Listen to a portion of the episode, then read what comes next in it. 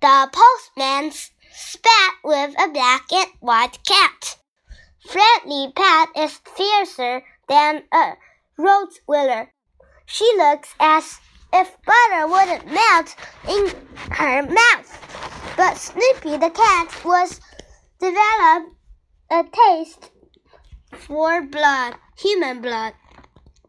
Every morning she lies in wait for the postman and chases him off the premises as savagely as any guard dog.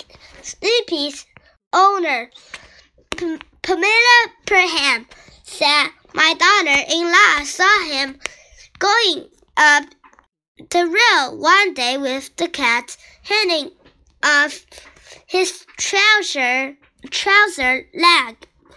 He was absolutely terrified.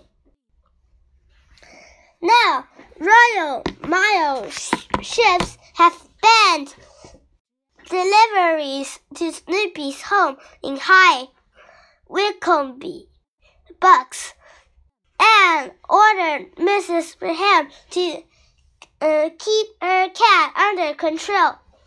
Snoopy's behavior has puzzled everyone in the quiet street.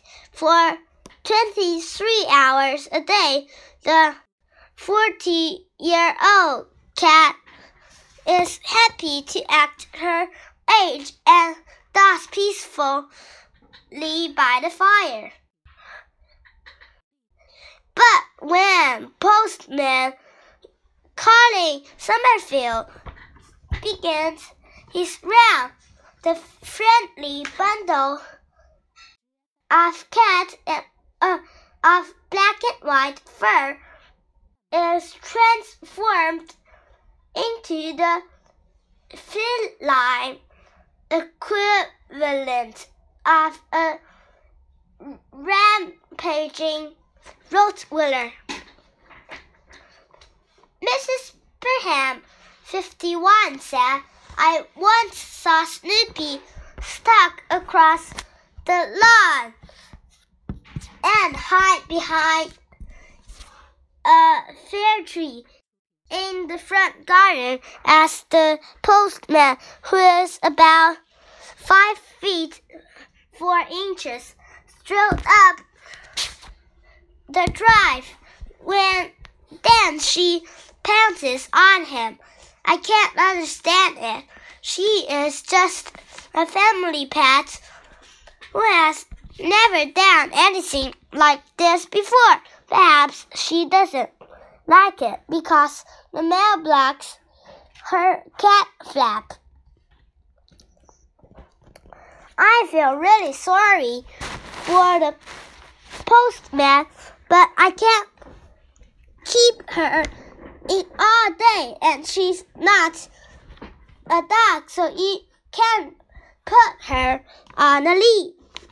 Now, our letters are being delivery next door, and I'm fed up having to go and collect them in the rain or snow. Her daughter in law, Liz, 27, said she had witnessed several attacks on the postman. She added, One day I saw him running across the grass shouting, Get off! Get off! He was scared of the cat. I think she really hurt him. The Royal Mail, uh, the Royal Mail spokesman said it was the first time he had heard of a cat attacking the postman. He added, Our first priority is the safety of our employee. He has been hurt quite badly. A cat can do just as much damage as a dog. And embarrassed, Summer, uh, Mr. Summerfield declined to discuss the matter yesterday. I've just got to get on with the job, he said.